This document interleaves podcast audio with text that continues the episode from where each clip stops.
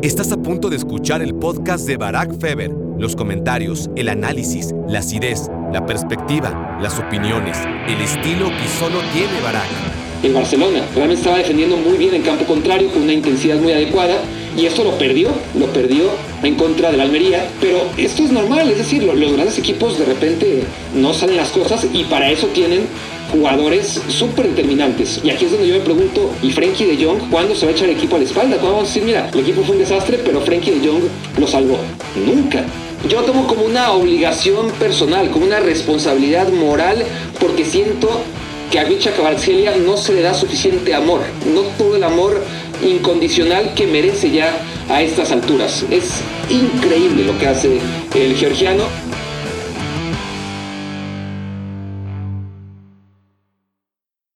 Hola, hola, hola, bienvenidos a Me Quiero Volver Chango. Gracias por hacer su cómplice para matar el tiempo en esta edición, iba a decir especial, pero no es especial.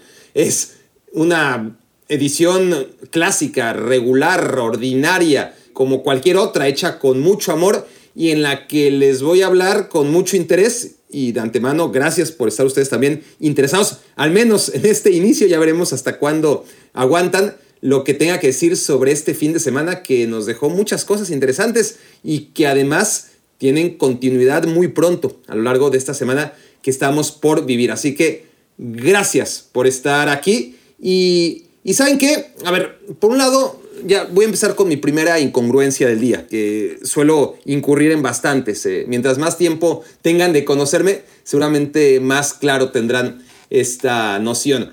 Pero sí, esto va a ser una edición normal dentro de los tiempos extraordinarios que vivimos, porque son extraordinarios tiempos para ser aficionado al fútbol. La verdad es que no deberíamos normalizar lo que está pasando en la Serie. Es algo que sí, se, se, da todas las semanas, el Napoli gana, el Napoli brilla, el Napoli juega de maravilla, el Napoli controla, jugando con 11, jugando con 10, pero esto no suele ocurrir. Un equipo como el Napoli no suele dominar una liga como la italiana, y mucho menos con la categoría y con la cantidad de puntos con la que está dominando la Serie y menos aún de la manera tan brillante, ni en Italia, ni en Inglaterra, ni en Francia, ni en Alemania, ni donde ustedes me quieran decir. Equipos como este Napoli 2022-2023 es un pecado normalizarlos, no hablar de ellos hasta la extenuación. Y es lo que voy a empezar a hacer hoy. Pero hay una cosa que todavía es más increíble que el propio Napoli. Y esa cosa, de la que voy a hablar antes que cualquier otra cosa, antes que el propio Napoli, antes que el Barça, el Madrid, el Manchester United, son los temas principales de esta edición de Me Quiero Volver Chango, porque vaya, quejaron cosas interesantes este fin de semana. Pero ya saben, ¿no? Lo, tienen que saber. ¿De quién estoy hablando?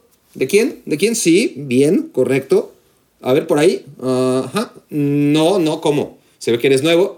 Ajá, tú también. La, mayoría tiene claro que el nombre y el apellido que sigue ahora mismo es Kvicha Kabaratsgeli. Correcto. Y no quiero ir, no quiero leer, por favor, ya estuvo bueno, Barak, ya sabemos lo que opinas de Kvicha Kabaratsgelia, supéralo, cambia de tema, ya no tienes nada que aportar. No, es que, aunque repita lo mismo, me vale gorro, no voy a incurrir en ese malagradecimiento, en esa normalización decir, sí, otra vez Kvaratskhelia hizo un gran partido y es lo normal, es lo que hace. No, es que hay que disfrutarlo y hay que transmitirlo hasta la extenuación. Hay que, a ver, yo lo tomo como una obligación personal, como una responsabilidad moral, porque siento que a Vicha Kvaratskhelia no se le da suficiente amor, no todo el amor incondicional que merece ya a estas alturas. Merece que todos nosotros nos arrojemos de espaldas, de cabeza, desde la tostada más alta de nuestras ciudades si es que vivimos en ciudades y si no del rancho en donde ustedes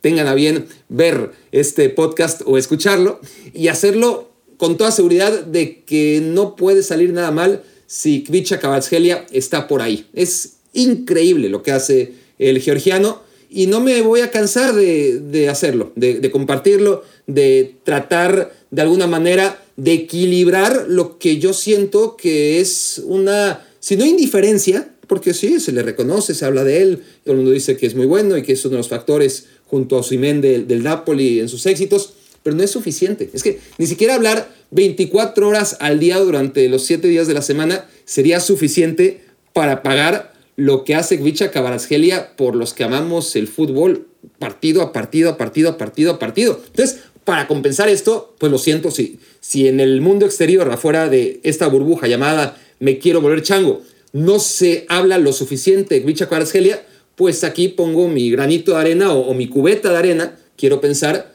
para tratar un poquito de compensar la situación y saturar la plática sobre el extremo por izquierda georgiano. Qué bárbaro. Se habla en este momento, y, con razón, se dice mucho que hay futbolistas que andan en gran momento, ¿no? Y en esos momentos de mi vida periodística o, como comunicador, no hay nada que me enerve más que pregunten o insinúen que Marcus Rashford es el futbolista en mejor forma de Europa. O que Vinicius, como lo dijo Ancelotti, ¿no? Este, pues, es su jugador, ¿qué, va a decir? No va a decir Ancelotti. Bueno, solamente después de Micha Kvaratskhelia, Vinicius es el futbolista en mejor forma de Europa, el más desequilibrante. Creo que fue la palabra que utilizó.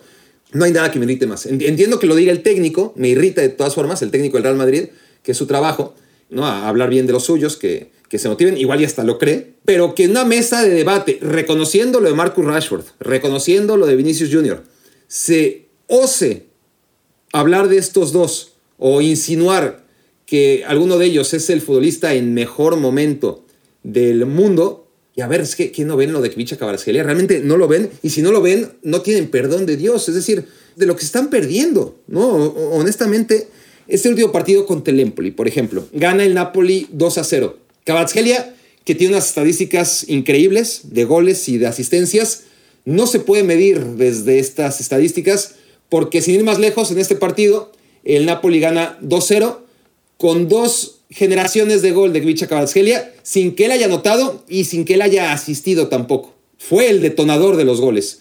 Primero una jugada de... Es que ni, ni siquiera en el PlayStation, creo yo, en el Xbox o en lo que se utilice hoy para jugar al FIFA, Creo que no es posible hacer eso ni siquiera en la consola. Ni siquiera en la consola.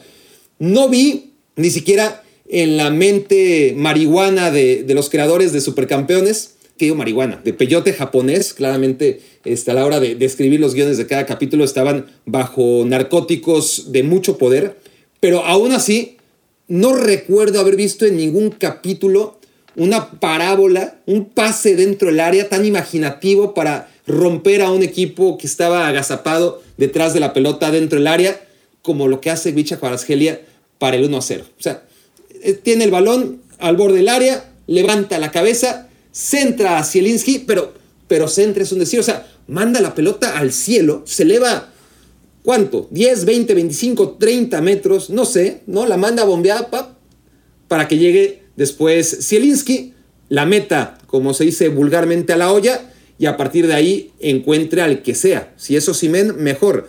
Si es un futbolista del Empoli, como ocurrió, pues da igual. Acabó en autogol, pero todo a partir de una jugada que solamente cabía en la cabeza de Kvicha Kvaratskhelia. Hay que imaginarla y luego hay que ejecutarla, ¿no? Y después de ejecutarla, hacerlo de manera tan prodigiosa, ¿no? Una, ¿cómo se llama?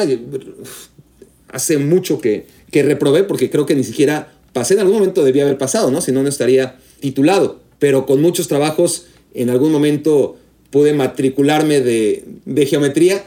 Pero bueno, esa, esa parábola, que, la campana, ¿no? Que tiene su nombre, la campana de Gauss, que se sale prácticamente de la atmósfera para bajar y que la encuentre Zielinski y nada más Zielinski la, reconozca. ¿Qué jugada de Gvicha Kvaratskhelia? No estoy exagerando. Y si sí, me vale. Honestamente, es algo que no se ve y que hay que valorar porque si lo hiciera cualquier otro jugador, bueno, no cualquier otro, si lo hicieran futbolistas que están mucho más asentados y que llevan mucho más tiempo que Gvicha Kvaratskhelia haciendo cosas increíbles, pues no se dejaría de hablar de ese pase, ¿no? Si Ronaldinho lo hubiera hecho, sería un pase recordado para todos los tiempos, ¿no? Como una de las obras maestras de Ronaldinho, ese pase de Kvaratskhelia a Zielinski.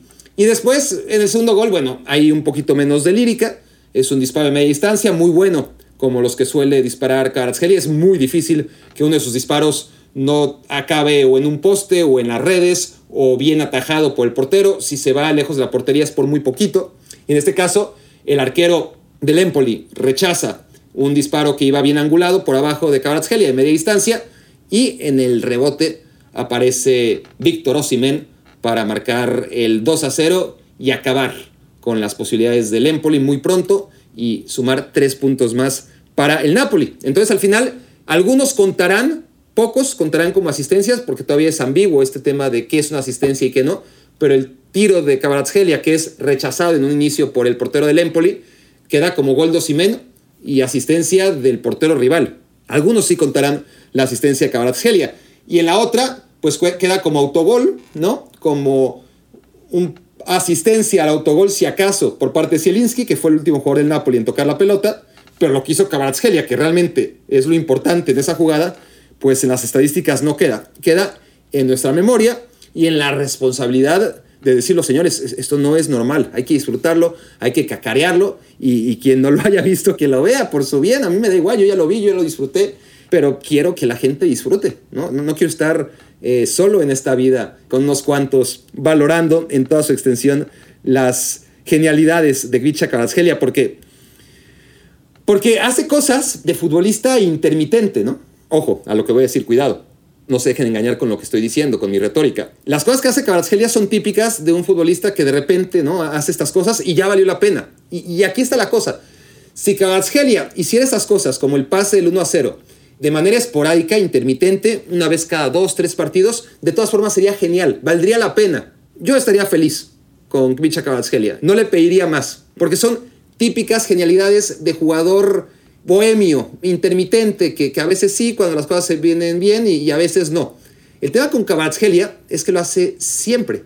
Hace lo genial, lo insólito y también lo normal, lo que le pide cada jugada. Esto he insistido mucho y, no lo voy a repetir mucho más, pero es que también es esa capacidad que tiene Kvaratskhelia de si la jugada requiere una genialidad, va a ser la genialidad. Se le va a ocurrir una genialidad en el pase. Cambios de juego precisos de 25, 30, 35 metros, dribles en un área muy pequeña para, para poder quitarse al rival de encima. En fin, todo lo que hace Kvaratskhelia en el día a día tiene una gama desde lo normal, es decir, lo correcto, lo, lo práctico, porque nunca deja de ser práctico, eso sí, hasta lo extraordinario, sin que deje de ser efectivo, ¿no? El tema es que quienes hacen, quienes han hecho este tipo de jugadas extraordinarias a lo largo de la historia, tienden a ser jugadores más o menos intermitentes, ¿no? Entonces, Carcelia es todo menos intermitente, es súper activo, es que es hasta contradictorio, ¿no? Las joyas son joyas, pues porque son preciosas, ¿no? Este, y son preciosas, ¿qué estoy diciendo? Las joyas son joyas porque son preciosas, no.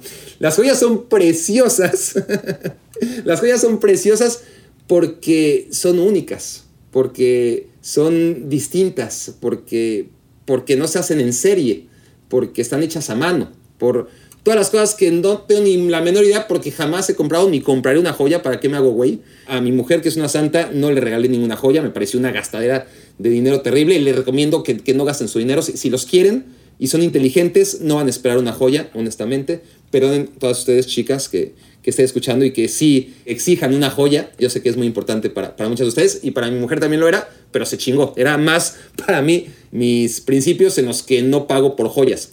Pero cuando se trata de, fútbol es diferente, ¿no? Eh, por supuesto que, que, estas joyas, porque no me cuesta verlas, básicamente, porque además son gratuitas, este, pagas el servicio de streaming necesario para ver los partidos que quieres y ya está, y son unas gangas, ¿no? El, el tema es este, que, que la joya en general, por lo que entiendo yo, pues es eso, ¿no? Es, es única y, no se puede hacer en serie, ¿no? Necesita cuidado. Y las cosas que fabrica Kvaratskhelia en la cancha, las hace en serie, hace varias. Es una maquiladora de joyas, ¿no? Cada vez que tiene el balón. Y, y eso es lo que le hace único al futbolista georgiano.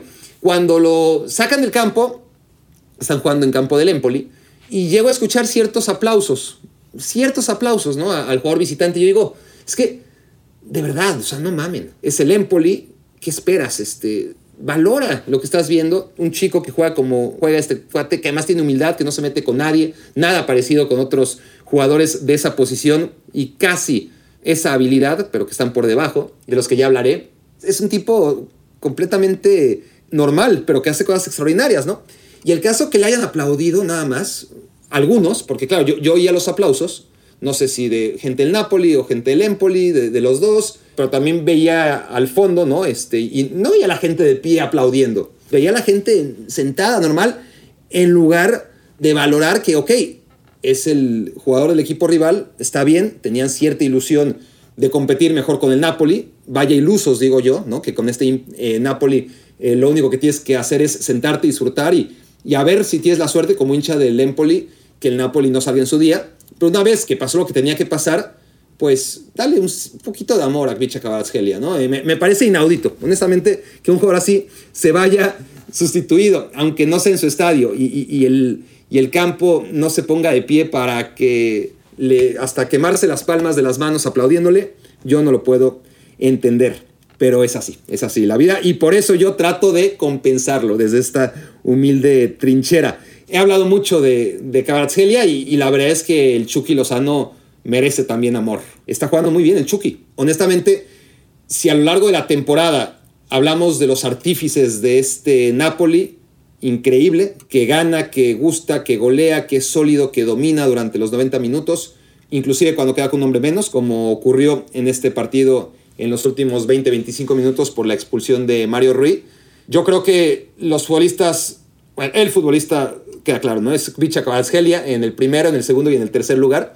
Y a partir del cuarto, no, Simen también eh, está claro que, que, falla algunas ocasiones increíbles. Vicha Kvaratskhelia la verdad es que le, le regala unos caramelos y, y solamente se come algunos, no, no, se quiere empalagar Simen, pero, pero está bien, está bien la verdad, el nigeriano. Y es el segundo futbolista más importante de este Napoli. Y, después de Kvaratskhelia y Osimen, que están en la primera línea, hay otros para mí en un segundo escalón en los que les hablaría uno por línea prácticamente, ¿no? Kim en la defensa central, Mario Rui en el lateral, lo de Lobotka es increíble, lo de Lobotka también es, es tremendo en el medio campo, y yo creo que ellos serían los, los jugadores que no son ni Kvaratskhelia ni Osimen, de los que les hablaría como los cinco futbolistas más determinantes de este Napoli. De nuevo, Kvaratskhelia, Osimen, Mario Rui, Lobotka y lo de. ¿Quién les dije? ¿Dije Sam No, no, no dije Sam pero, pero ese es otro, ¿no? Ese, ese, es otro. Entonces, Kim, Mario Rui, Sam Lo Lobotka, ahora sí, Osimen y Kvaratskhelia. Esos son los seis futbolistas que yo considero más trascendentes en este Napoli.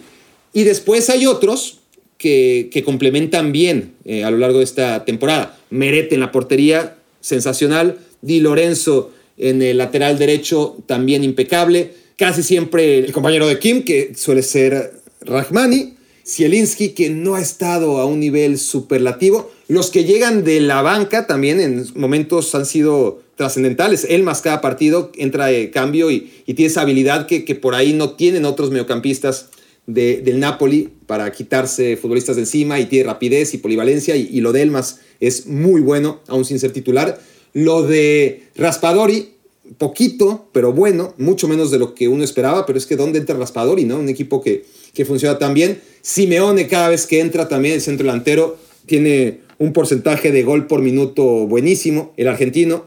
Y lo de Chucky Lozano, pues a este nivel también, ¿no? Pero además yendo hacia arriba. No caería yo en la euforia de ponerlo como uno de los baluartes ni de las figuras del Napoli, aunque en este momento de la temporada sí lo está haciendo. En este momento de la temporada anda realmente bien el Chucky Lozano y es un factor diferencial. Y lo está haciendo a través, miren ustedes, lo importante que es la buena compañía, las buenas influencias, ¿no? El, el jugar con tipos que se desgastan tanto, ¿no? No solamente que son geniales, sino que van permanentemente al choque y que no eluden competir cuando no tienen la pelota. Y estas buenas compañías, como Simen, como Vicha Kvaratskhelia, le han hecho demasiado bien al Chucky Lozano, que tiene esa energía que siempre le ha caracterizado, pero mucho mejor encausada. Cuando le meten una patada, se levanta. Ya, ya, no, ya no le duele al Chucky Lozano de repente, ¿no? Por obra de magia, ya no le duele y en lugar de reclamarle al árbitro y, y dar vueltas en el césped, no se espera. Si le piten la falta, perfecto, ya se enterará. Si no, se levanta, pelea el balón y además lo recupera. Eso es lo más importante de todo. Recupera el esférico. Por lo general, el Chucky Lozano y así ha generado muchas oportunidades de gol para el Napoli. Entonces, tiene eso que siempre ha, tenido, ¿no? Esa, esa chispa, esa energía, esa velocidad, pero ahora más que nunca combinada con una capacidad de sacrificio y con un oficio defensivo que se nota y que marca la diferencia. Dentro de esta hiperactividad, el Chucky Lozano está haciéndole muy bien al Napoli. Y aquí es donde, para acabar ya con mi reflexión sobre el Napoli y pasar a la siguiente, creo que hay que darle mucho reconocimiento a Gennaro Gattuso. Porque si bien lo que ha hecho Spalletti no hay manera de agradecerlo, Luciano Spalletti fue a lo largo de... Miren que tiene 63 años, me parece, ¿no? Luciano Spalletti, ¿qué, edad tiene? La, la otra lo chequé y creo que tiene 63 años. No quiero darle más edad de la que tiene, ¿no? En efecto, tiene 63 años y está muy pronto a cumplir 64, el técnico en Napoli. Sí, creo que antes de esta versión del Napoli, que, ya venía jugando bien la temporada pasada, que quedaba en tercer lugar y, además con un amplio margen, es decir, recuerden que la Serie A estaba descolgada la Juventus ya en cuarto lugar y, entre el Napoli y el Inter trataban de hacerle mosca al, al Milan, sin éxito, porque el Milan cerró muy bien. Pero ya venía jugando bien Napoli la temporada pasada. Nada que ver con lo que es este, este año. Pero si Spalletti se hubiera retirado del fútbol la temporada pasada, hubiera pasado a la historia como un técnico de vanguardia, ciertamente. Sí, medio vanguardista, pero un poquito indefinido, ¿no? Este, con diferentes etapas, difíciles de categorizar y de etiquetar, como en el Inter, por ejemplo, que había sido la última antes del Napoli. Lo que más se le habría recordado habría sido su Roma, una Roma que fue muy competitiva, que quedó varias veces subcampeona, que llegó a tener, y por eso me refiero a que era un técnico de vanguardia, porque aún dentro de esa vieja escuela italiana, de esta nueva camada de técnicos italianos que no se conforman solo con estar ordenados, ¿no? Y tratar de destruir el juego, busca otras cosas. Y su máxima herencia al fútbol o a nuestros recuerdos tenía que ver con la Roma y particularmente esa temporada en la que Francesco Totti se cansó de meter goles en la posición de media punta dentro de un esquema sin centro delantero. Él era el falso 9 en un 4-6-0 y por eso habría sido recordado Spalletti, ¿no? Por esa Roma que fue distinta, que, que medio revolucionó, porque al final pues nadie le copió, funcionó un rato, metió muchos goles Totti, pero no alcanzó para quitarle el scudetto a la Juventus. Spalletti tiene muchísimo mérito. No quiero decir que Gatuso le armó al equipo, ni mucho menos. Pero qué importante fue Gatuso. Qué importante fue Gatuso para actitudes como la del Chucky Lozano, que está claro cómo tuvo que aprender a la mala el futbolista procedente del PSV y que con Gatuso empezó a trabajar, ¿no? Este, Spalletti ya se encargó de todo lo demás. No es que Gatuso lo dejó listo, pero por lo menos empezó el trabajo. Y no solamente a nivel individual, en la entrega de, Lozano y de algún otro futbolista, sino en las costumbres. Yo me acuerdo, porque tengo muy nítido el, recuerdo, de este Napoli hace 3, 4 temporadas, con Gatuso recién llegado, tratando de salir con el balón jugado en corto desde, desde su propia área, ¿no? Y yo me jalaba los pelos y decía, no, o sea, está bien las intenciones, pero no hagas algo que... Porque era suicida, ¿no? Era, era dramático como una presión más o menos estructurada con bloque alto hacía que, que el Napoli perdiera el esférico de inmediato, ¿no? Eh, y lo seguía intentando, intentando, hasta que yo decía como televidente, bueno, ya, ya, este, practícalo, practícalo, y cuando te salga, eh, lo ejecutas en la cancha, pero, pero no utilices un partido oficial como laboratorio, ¿no? Porque, porque era patético, honestamente, ver al Napoli tratando de jugar algo que no sabía.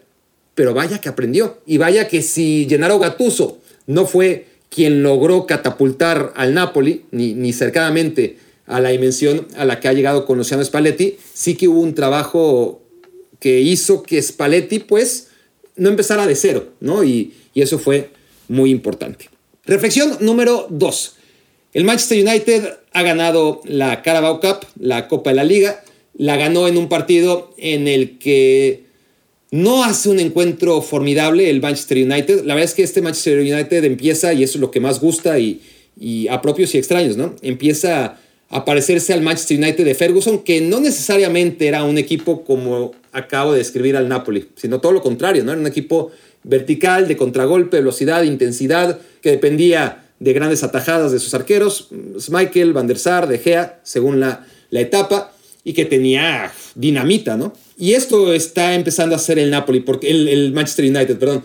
Porque si, si analizamos el partido, lo mismo podríamos decir un poquito del partido contra el Barcelona y del partido contra el Leicester, que fue el último que jugaron en la Premier League. Es decir, si agarramos el último partido de Premier League contra el Leicester, el último partido de Europa League contra el Barcelona y la final de la Copa de la Liga contra el Newcastle, en todos los partidos tuvo que venir de abajo, no necesariamente en el marcador. De hecho, en el marcador solamente se vio abajo en contra del Barcelona, pero sí en las sensaciones de juego, en el milagro que, que el partido siguiera 0-0 cuando el Manchester United en una jugada aislada anotó el 1-0, tanto eh, este fin de semana contra el Newcastle como antes en contra del Leicester City. Y a partir de ahí sí, con el 1-0 a favor, todo fue cuesta abajo para el Manchester United, que no acaba tampoco de, de controlar sus partidos, como para decir, mira, este Manchester United está para pelear la Premier League. Para mí no. Veo la tabla de puntuación y creo que, que está ahí, pero a la vez me parece que tendrían que pasar tres cosas extraordinarias para que el Manchester United ganara la Premier League y, y, que las tres pasaran al mismo tiempo. Una de ellas puede pasar, dos de ellas podría pasar, las tres no creo que pase. Y esto significa que colapse el Arsenal y pierda los puntos de aquí al final que le hagan ser rebasado por el Manchester United, que colapse el Manchester City con el nivel de excelencia al que nos tiene acostumbrados, que siga perdiendo puntos lo suficientes como para que el Manchester United lo aproveche. Y tercero, que el Manchester United siga a este ritmo ¿no? de puntuación cuando, bueno, ya ganó la, la Carabao, todavía hay que verlo en FA Cup, seguir avanzando y en la Champions League, este, en Europa League, ¿no? Este, está en la siguiente ronda para enfrentar al Betis y es favorito. Entonces, está claro que el Manchester United podría, podría quizás mantener este ritmo de puntos. Lo veo difícil, pero veo todavía más difícil que el Arsenal y el Manchester City claudiquen. No va a pasar. Alguno de ellos quizás, pero los dos me parece bastante complicado. De todas formas, es un partido este del Manchester United en contra del Newcastle en el que aprovecha las situaciones que tiene, el Newcastle no lo hace, y a partir de lo que parecía una decisión por parte de Eddie Howe, el técnico del Newcastle, kamikaze, temeraria cuando menos, de sacar en una final a Loris Karius, cuatro años después, aunque sea Carabao y no Champions, aunque sea el Newcastle y no el Liverpool, de todas formas es una final contra el Manchester United en Wembley, que para el Newcastle pues era la Champions, ¿no? Hoy por hoy, para un equipo que tiene tanto tiempo sin ganar nada como el Newcastle United, pues a lo mejor, si lo ponemos en perspectiva, piensen en los grandes equipos de Europa, ¿no? ¿Cuándo fue la última vez que ganaron la Champions League? Pues ese es el equivalente para el Newcastle de ganar la, la Carabao. No es, es que el Real Madrid, sí, para, para el Real Madrid es muy importante ganar la Champions League y la festejan y la disfrutan, pero por ahí, si el Real Madrid gana otra vez la Champions League, la emoción, la euforia, el sentimiento, la importancia, la relevancia para el Real Madrid como institución y para sus aficionados, quieran o no, sería menor que para los del Newcastle una Copa de la Liga, porque aunque sea chiquitita, pues no han ganado nada, ¿no? Entonces es un festejo en cuántas décadas. Entonces, por eso es todavía, o era todavía quizás más importante para el Newcastle United, la Carabao, que para muchos equipos la Champions League, a escala, evidentemente. Entonces, sacar a, Carius ya fue un acto de valentía y de confianza y de amor, de amor ciego de Eddie Howe, que pagó bien Carius, porque Carius no fue para nada responsable en ninguno de los goles. De hecho, evitó que el Manchester United en sus jugadas aisladas, pero que también tuvo ocasiones de gol. De hecho, Carius tuvo más intervenciones que, De Gea, a pesar que, que el balón lo tuvo el Newcastle, a pesar de que esos primeros minutos en Newcastle fue más que el Manchester United. Al final, si observamos el partido, vimos más veces a Carius que al propio De Gea, que también tuvo sus intervenciones. Anda muy bien el portero español, no esta temporada, sino desde la anterior. Entonces, este es el momento en el que yo veo a un Rashford enorme, ¿no? Como todos. Ahí están eh, los partidos, eh, juego a juego.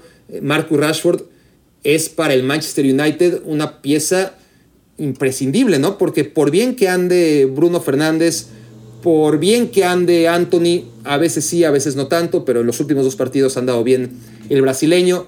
Eh, Sancho, pues para nada, las oportunidades que ha tenido. Pues Garnacho no se le puede pedir demasiado. En fin, Casemiro, por supuesto, que ha sido muy importante en el medio campo. Lisandro Martínez, En la defensa, Barán junto a él, Luke Shaw está jugando muy bien, De Gea ya lo mencioné, es decir, no quiero decir que solamente Rashford, pero el jugador diferencial es Rashford, el que está aprovechando el buen momento del Manchester United, que es un equipo que no comete errores y que eso ya va de ganar, ¿no? Ya, vas de ganes. Si, tu equipo no comete errores garrafales que abren eh, la puerta al rival, ya lo que necesitas es un jugador determinante, porque no basta con no cometer errores, sino que necesitas a alguien que facture. Y en este Manchester United, ¿quién va a facturar? ¿Behorst? Por supuesto que Behorst no va a facturar. Entonces, aún jugando con un hombre menos como Behorst, y yo entiendo que Behorst pues hace su trabajo, su lucha, que pelea los balones, que, libera espacios, que es ahí un poste permanente jugando de espaldas y, y que aporta más de lo que uno pueda ver ahí a un simple acercamiento a, a los partidos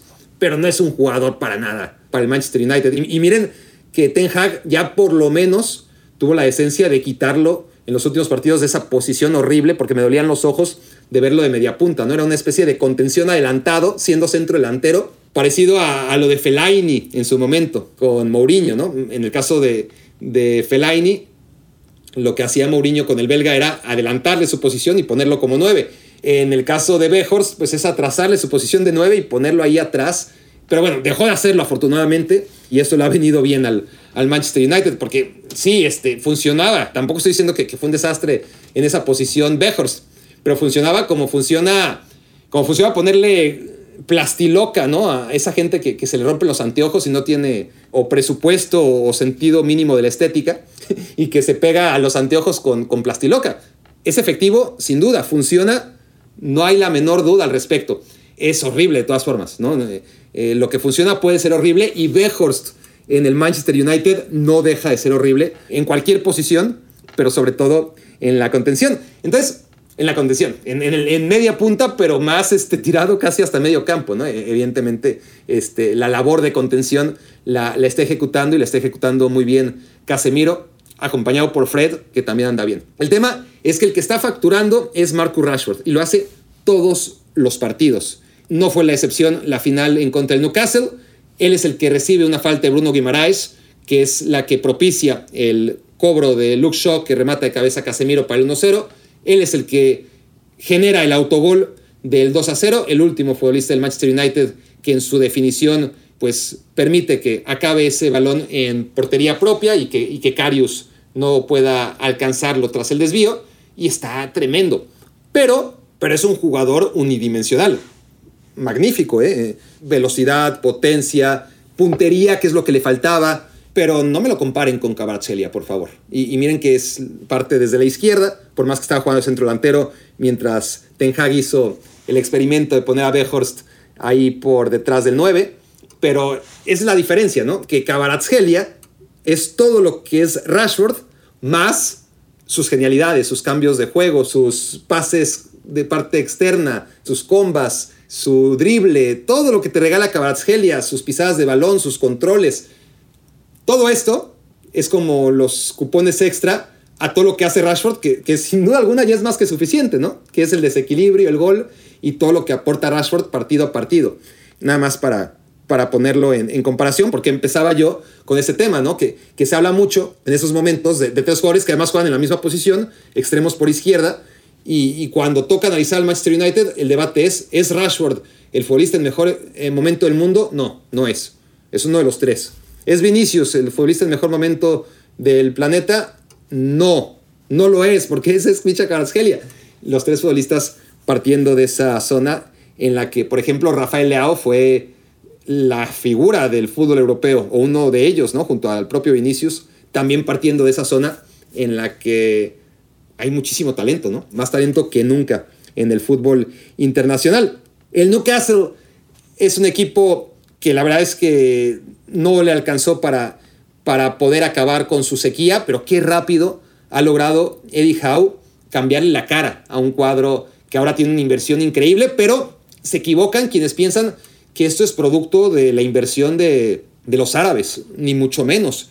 Es verdad que jugadores importantes, muy importantes, eh, estructurales, eh, como Kiran Trippier, como Bruno Guimaraes, llegaron con los árabes en el mercado de invierno antepasado, esto es, el mercado de invierno de la temporada 2021-2022, para que el equipo se salvara del descenso y claro que, su aportación al equipo viene de la mano de, una inversión importante y, de emergencia que hizo el Reino de Arabia Saudita cuando tomó la gestión del equipo. Pero si hablamos de la temporada 2022-2023, el Newcastle se reforzó bien poquito, muy, muy poquito. Gastó mucho, pagó un sobreprecio por futbolistas que seguramente a otro equipo no les habrían salido tan caros, pero pues evidentemente eres la Real Sociedad, quieres a Isaac, tu delantero. Además te vas a quedar sin centro delantero porque lo que te quedaba era Sorlot. En el último momento del mercado, pues le pones un precio como para, si quieres cometer la locura de pagar 70 millones por un tipo que, que nunca ha metido ni 10 goles como Alexander Isaac, pues ponlos, ¿no? Y los árabes lo pusieron. Y lo mismo con jugadores que, bueno, que costaban muy caros y que están saliendo muy bien, como Bodman, que no ha debutado eh, ni siquiera en la selección de los Países Bajos, pero bueno, eso ya es problema de, de Bangal y ciertamente tiene abundancia en la posición de defensas centrales y Bodman ya había demostrado en el Lille que estaba listo para jugar en la Premier League, pero costó muy caro. Y después está el, el portero Nick Pope, de algunos errores con la selección inglesa, para mí siendo mejor que, Pickford, no ha estado lo mentalmente apto como para poder ser el titular de la selección, pero en el Newcastle ha estado muy bien. A lo que voy es que compró cuatro jugadores, el otro es Target. Target no juega, a veces porque está lesionado, a veces pues porque nada más no. Juega Burn, el, el defensa central que está habilitado por izquierda y que mide como 3 metros en su lugar, el ex del Brighton. Juega Bodman siempre, juega Nick Pope en la portería como siempre, pero eso es todo. Alexander Isaac, o sea, ustedes ven las alineaciones de los partidos, no solamente en la final contra el Manchester United, sino juego a juego el Newcastle, y es prácticamente el mismo Newcastle de otras temporadas. No es para nada el equipo que, que uno pensaría cómo invirtió y, y, qué bárbaro, qué rápido está dando resultados. No, todavía no ha invertido, gastó mucho en muy poquitos jugadores, de los cuales dos están siendo titulares esta temporada, agregar, insisto, sí, a, Guimaraes y a Tripier que vienen desde el mercado de invierno antepasado y nada más, nada más. Nada más agregar que, que esta final me regaló mi segundo momento favorito del fin de semana, después del pase, mucho después del pase de Kvaratskhelia, pero esa postal de, de un tipo tan serio al que le cuesta tanto trabajo sonreír como es Eric Ten Hag, bailando alegremente con el brasileño Anthony y con el argentino Lisandro Martínez, envuelto cada uno en su bandera de Brasil y Argentina respectivamente, este, haciendo un baile muy juvenil. Me gustó, me gustó, fue muy bonito y creo que todos lo valoramos de alguna manera.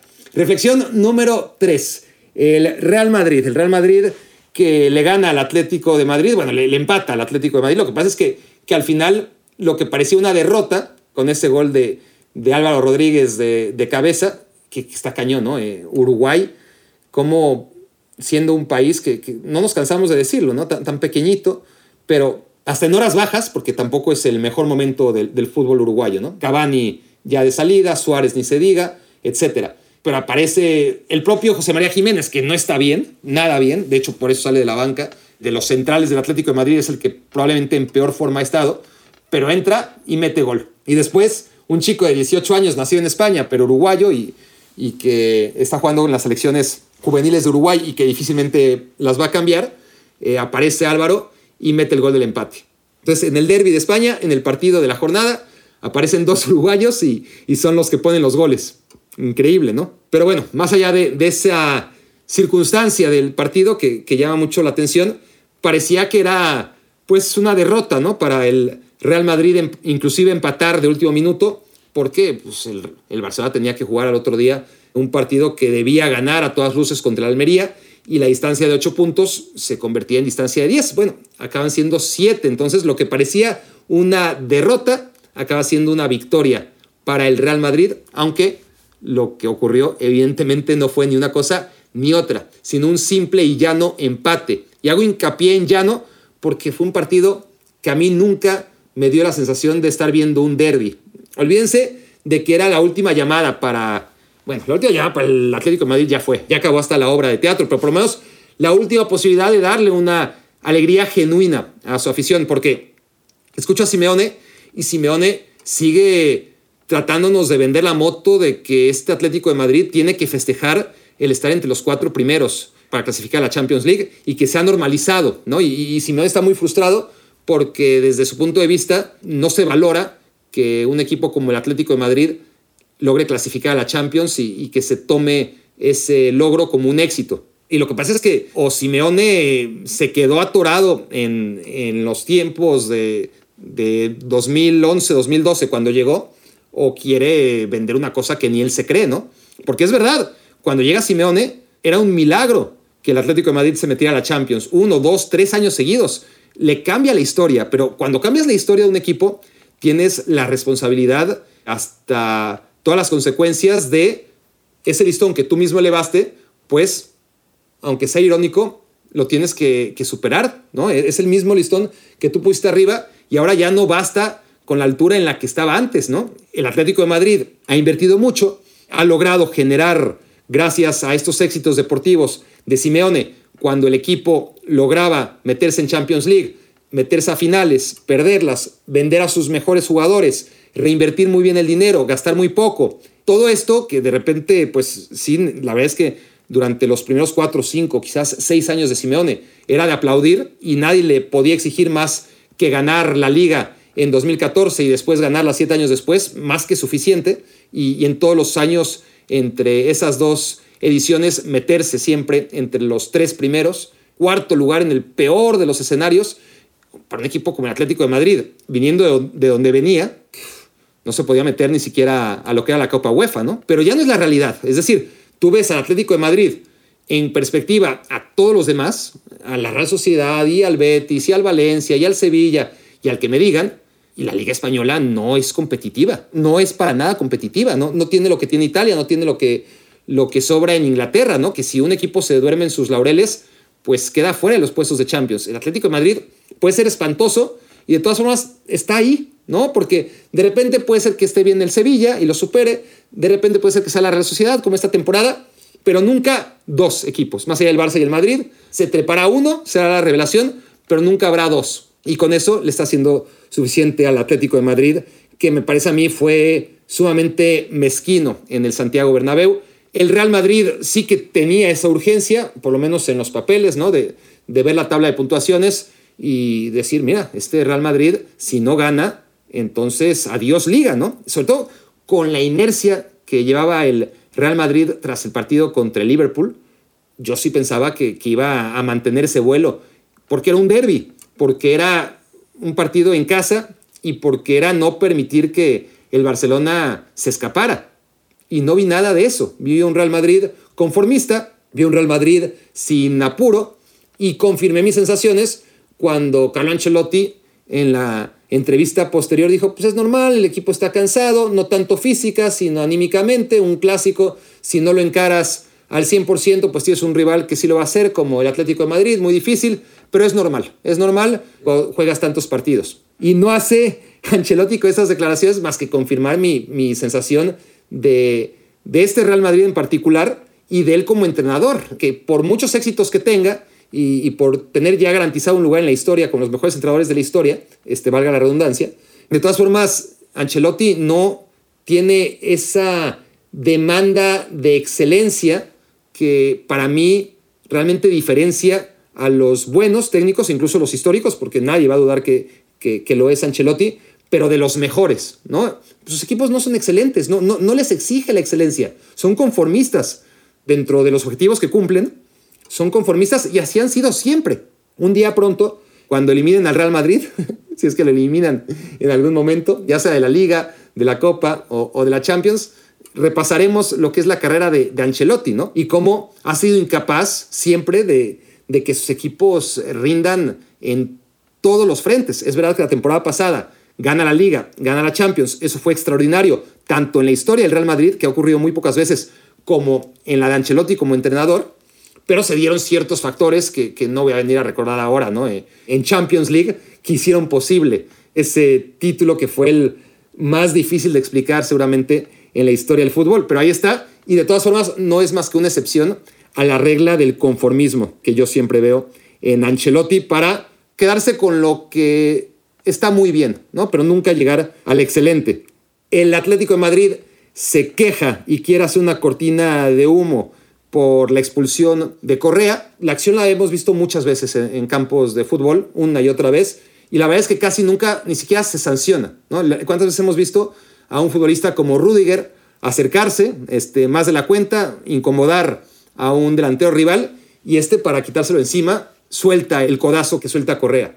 Lo hemos visto muchas veces y por lo general lo que hace el árbitro es acercarse al jugador, decirles no lo vuelvas a hacer y, queda en eso, ¿no? En una, ni siquiera en una tarjeta amarilla, sino en una amonestación verbal. Aquí el tema con el reglamento de competencia y su ambigüedad es que con el reglamento en mano no hay nada como para que el árbitro, dentro de su interpretación y la pantomima también de Rudiger, no diga, mira, reglamento en mano, aquí hay un codazo, aquí hay una agresión y, hay una actitud violenta.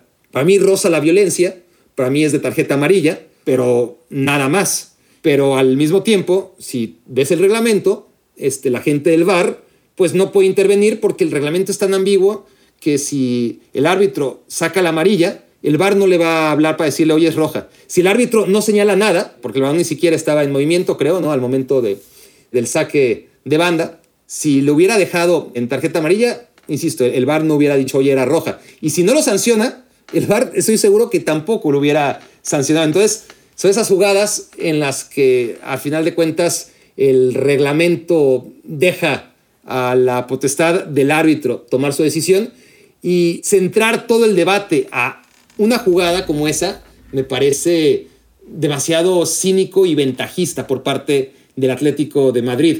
Porque si antes de esa jugada, si, esa jugada hubiera sido un parteaguas y, estuviéramos hablando de un Atlético de Madrid ofensivo, atrevido, que 11 contra 11 buscó en algún momento, no digo permanentemente, pero en algún momento la portería del Real Madrid, ahí podría más o menos justificar o entender su indignación. Ahora, ¿de qué te quejas? Si cuando jugaste 11 contra 11, nunca intentaste ir por el partido. ¿Cuál, cuál fue la diferencia? Al contrario, con 10 hombres encontraste tu gol a balón parado y te defendiste como te hubieras defendido de todas formas con 11 y te hubieras metido el gol como de todas formas te lo hubieran metido con 11, porque es el Real Madrid, porque tú eres el Atlético y es lo que pasa en los clásicos desde hace mucho tiempo, en los derbis y, con esta versión más endeble del Atlético de Madrid, más aún. Y con esta versión del Real Madrid, ya acostumbrado a, a que siempre sale con la suya, pues ni hablar. Entonces, y no es un tema de si se quedó con un hombre menos o no, es qué hiciste como equipo de fútbol para cuando tenías 11 ser un equipo que diera por lo menos lugar a la queja y decir, mira, es que yo jugué con 11 y jugaba así, así y así. Y desde que quedé con 10 tuve que ponerme a, defender ni madres, ¿no? Entonces es la diferencia entre, es que ahora tuve que defender con 10 en lugar de defender con 11. Cuando el Atlético de Madrid dice en su comunicado oficial, nada nuevo en el Bernabéu, yo lo que interpreto, aunque claro que la, la insinuación es el árbitro nos roba, lo que yo veo es, pues sí, nada nuevo en el Bernabéu en absoluto nada nuevo en el Bernabéu. Es otra vez ese Atlético de Madrid timorato que no quiere aprovechar una buena oportunidad para, aunque sea esos tres puntos, no van a hacer gran diferencia seguramente en la liga, pero dar una memoria a sus aficionados de una victoria en el Bernabéu que no hubiera venido mal, intentarlo por lo menos.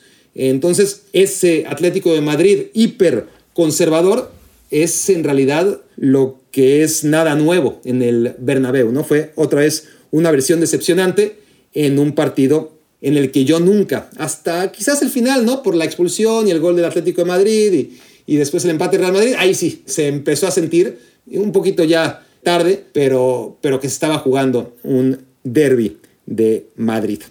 La cuarta reflexión nos lleva al rival del Real Madrid en la semifinal de la Copa del Rey y, y, el Almería, el Almería que le gana al Barcelona. El Almería nunca le había ganado al Barça. De hecho, vivía Hugo Sánchez. Hugo Sánchez vive como entrenador a nivel internacional, o sea, obviamente siempre vivirá de los dos títulos con, con Pumas en 2004, pero como técnico a nivel internacional vive de dos episodios. De haber ganado un partido amistoso en el Santiago Bernabéu con Pumas en la Copa Santiago Bernabéu y de haber perdido 1-0 con el Barcelona, ¿no? Este, porque la Almería, con esa decisión totalmente extemporánea de hacerle marca personal a, un futbolista, en este caso a Xavi, pues le salió, le salió más o menos, no, no le salió del todo, era un Barcelona brillante que, que no estuvo cómodo en ningún momento, este, puso a un futbolista a seguir en todo momento, fuera donde fuera, Xavi y, al final el Almería, que a diferencia de rivales similares, ¿no? Este, del presupuesto y de las capacidades de la Almería, en un momento en el que el Barcelona realmente agarró a todos muy mal parados, es decir, el, Barcelona de, de Guardiola, si hoy apareciera con Messi en su mejor momento, con Xavi, con Iniesta, con Puyol en sus mejores versiones, etcétera, pues sería espectacular, obviamente, pero no demolería a los equipos rivales con la facilidad con la que lo hacía, porque los agarró por sorpresa. Empezó a hacer cosas que no se hacían, ¿no? Este, esa capacidad de, combinar y triangular de manera tan rápida y ágil, la presión tras pérdida, la intensidad, todo eso, pues fue revolucionario en ese momento, ¿no? Y, y provocó que el Barcelona lograra goleadas históricas. Y, y, el Almería, a diferencia de, no sé, del Granada en ese momento, de los Asuna, o, o vayan ustedes a saber quién, pues no se comió ocho, se comió nada más uno. Pero de eso vivía el Almería, ¿no?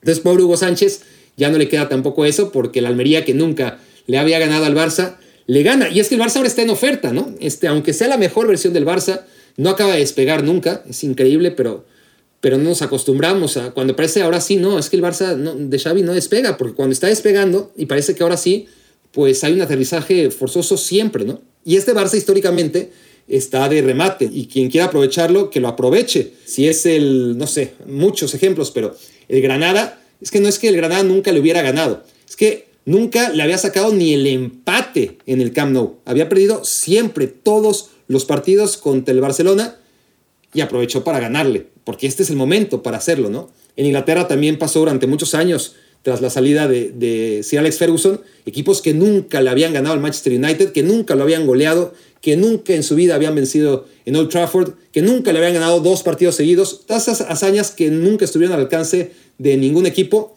todos, prácticamente todos los equipos de la Premier League lograron hacerlo, ¿no? Y en este caso, enfrentar al Barcelona, aún como líder, aún con la solidez que parecía manifestar, pues era una buena oportunidad para el Almería que se lleva la victoria ante este Barça que que la verdad es que sin Dembélé y sin Pedri, está claro que cuando un equipo juega como jugó el Barça, ya no es el resultado, porque puedes perder, pero hay veces en que por lo menos el juego te da ciertos argumentos para decir, mira, se perdió, pero, pero no se jugó mal.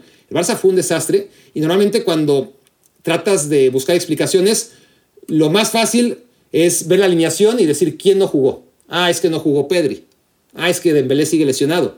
Y es verdad, no sabemos qué hubiera pasado con la intermitencia de Dembélé, ni es que Pedri tengamos garantizado que, que hubiera hecho lo necesario para evitar la derrota. Pero sí tengo claro yo que son junto a Lewandowski, y está claro que Lewandowski, más allá de su lesión, no está atravesando un buen momento tras la Copa del Mundo, pues son los únicos jugadores realmente determinantes del Barcelona. Y esto me parece increíble porque, porque ningún equipo, y el Barcelona menos que cualquier otro, puede ser tan consistente como para depender siempre del colectivo. Va a haber momentos en donde el colectivo no funcione tan bien como venía funcionando, por lo menos en los primeros tiempos, el Barcelona. Realmente estaba defendiendo muy bien en campo contrario, con una intensidad muy adecuada, y esto lo perdió, lo perdió en contra del Almería, pero esto es normal, es decir, los grandes equipos de repente no salen las cosas y para eso tienen jugadores súper determinantes, o que por lo menos costaron lo que cuestan los futbolistas súper determinantes. Y aquí es donde yo me pregunto, ¿y Frenkie de Jong ¿cuándo se va a echar el equipo a la espalda? ¿Cuándo vamos a decir, mira, el equipo fue un desastre, pero Frenkie de Jong lo salvó? Nunca. ¿No? Entonces, para lo que costó Frenkie de Jong, para los 80 millones, este, pues a mí me parece que es un fraude, honestamente. Y lo digo con todo el enojo de, ser un admirador del fútbol de, de Frenkie de Jong. Pero esta versión en el Barcelona ya varios años no se aparece nada, nada la del Ajax, eh, ni siquiera con sus chispitas, con sus aportaciones a cuentagotas, ¿no? Porque para cualquier otro jugador, va, se la paso. Pero es Frankie de Jong y yo la verdad lo tenía en otro concepto y me queda de ver. En partidos como este, ¿no? Es cuando él tendría que, ser el factor diferencial. Y si no, Rafinha, que, que para eso costó 70 millones y entró de cambio y tampoco pasó gran cosa. Y así podemos ir uno por uno. Ferran, ¿cuánto costó? 50, 60 millones y tampoco fue el partido el que digas, bueno, ya sea Frank, Frankie de Jong, ya sea Ferran, ya sea Rafinha, que entre los tres costaron más de 200 millones de euros, pues uno de ellos tendría que darle los tres puntos al Barcelona, o por lo menos un punto, ¿no? Eh, ante la oportunidad del empate del Real Madrid y, dar un golpe que si no sentenciara la liga, sí la acercara, ¿no? A esa decisión final. Pero no, la verdad es que si no es Dembélé, que andaba muy bien antes de su lesión, si no es Pedri, que, que realmente es un jugador que podríamos definir como, como fuera de serie, pues no hay. No hay en el Barcelona futbolistas de este nivel. Sí de ese precio, sí de esa fama, sí de ese glamour, pero ¿para qué sirven tantas palancas y tanto sacrificio e hipoteca y, poner de manera tan precaria el presente y sobre todo el futuro del club? Si al final contra el Almería no vas a tener a esos jugadores que justifiquen lo que pagaste por ellos, ¿no? Tenemos un Barça-Real Madrid entonces en el que pues, los dos equipos no llegan bien, está claro. El Barcelona deja muchas dudas cuando enfrenta equipos potentes contra el Inter, contra el Bayern, contra el Manchester United. La verdad es que Xavi se ha quedado muy corto, pero contra el Real Madrid ha tenido dos partidos muy destacados, ¿no? En el Bernabéu, sin Benzema la temporada pasada, que gana 4-0, y en la Supercopa, donde realmente gana el Barça 3-1, pero hace un juego brillante. Esos dos partidos eran como la perfecta ocasión para que el Barça para que la chavineta ahora sí despegara, ¿no? Y, parecía que iba a despegar, pero después del 4-0 en el Bernabéu, inmediatamente se derrumbó.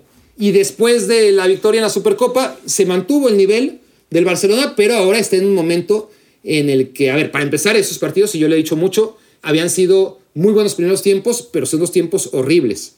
Entonces, el Barça contra el, sin ir más lejos, o sea, el, último partido, ¿no? Que sí ganó, contra el Cádiz, es que lo gana y el Cádiz le remata dos veces a, portería y, el Barça acaba sufriendo muchísimo y, parecía que lo tenía todo bajo control porque ganaba, pero no, ganaba en función de la poca capacidad de rematarlo de su rival, porque cuando aparece un Manchester United, pues la realidad es que, que el Manchester United tiene mucho más argumentos que el 90 o el 95% de los rivales que tiene el Barcelona en la Liga Española, ¿no? Y así se lo hace pagar, como lo hizo el Inter y como lo hizo hasta el Benfica o el Eintracht Frankfurt y, cada rival más o menos importante y, con futbolistas pesados y que pueden definir y aprovechar los errores del Barça y que no lo hacen y por eso el Barça venía sumando tantos puntos. Contra el Real Madrid está esa sensación de que, bueno, el Barça sí que ha sido capaz dentro del contexto de un clásico de hacer grandes partidos. También es verdad que hace un partido horrible en el Bernabéu en el juego de ida de, esta liga 2022-2023 y está la incógnita de qué va a pasar, porque los dos equipos llegan a la baja es un decir, porque el Madrid al final de cuentas, si hablamos de los últimos 90 minutos contra el Atlético de Madrid, pues sí, la verdad es que bajó toda la euforia que creció en contra de Liverpool. ¿Qué Real Madrid vamos a ver? ¿A cuál se va a parecer? ¿Al conformista, cansado y sin vida en contra del Atlético de Madrid? ¿O a lo que vimos en Anfield, ¿no? que parece que sí, que el Real Madrid si no está contra las cuerdas, no jamás se muestra vigor ni signos vitales, ¿no? Necesita estar contra las cuerdas, perdiendo 1-0 o de preferencia 2-0 para ver al Real Madrid este, como en toda su, expresión, ¿no? Eh, con todas sus capacidades y en toda su gloria.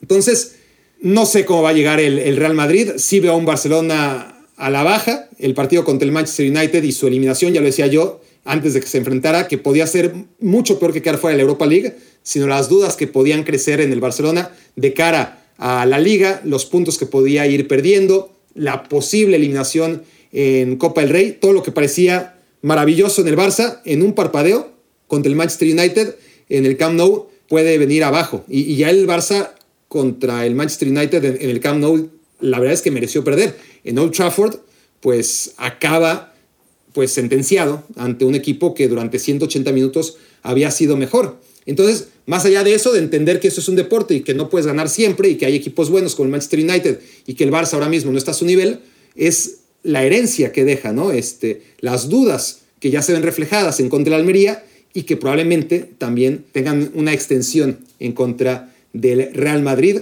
en un partido de ida, además que está muy separado del de vuelta. El Barça suele hacer muy buenos partidos en el Bernabéu, mejores que en el Camp Nou, pero también tenemos ese último antecedente en el que fue horrible, ¿no? Ante el cuadro de Ancelotti. Lo que sí tengo claro es que un Real Madrid a la baja contra un Barcelona a la baja, siempre el favorito va a ser el Real Madrid. El Real Madrid sabe ganar sin jugar bien, no necesita jugar bien para ganar. El Barcelona sí, el Barcelona sí, eh, necesita buena inercia, buena dinámica. Por eso cuando el Barça llega bien y el Real Madrid llega bien, el Barça es favorito. Y, y el Barça además no solamente es el favorito a ganar, sino que inclusive para aplastar al Real Madrid. Y lo ha aplastado varias veces. Y por eso el Real Madrid no ha aplastado al Barcelona. Le ha ganado muchas veces en los últimos 15, 20 años, pero no lo ha aplastado la cantidad de veces que el Barcelona sí ha aplastado al Real Madrid en el marcador y también en la sensación que han dejado los clásicos. ¿no? E-, esa es la diferencia. Si, los dos llegan muy bien, que, que el Real Madrid se cuide. Si los dos llegan mal, el Barcelona está en problemas. Esto fue Me Quiero Volver Chango. Muchas gracias por haberme hecho su cómplice para matar el tiempo. Escuchaste el podcast de Barack Feber. Toda la información de los deportes con un toque de Barack.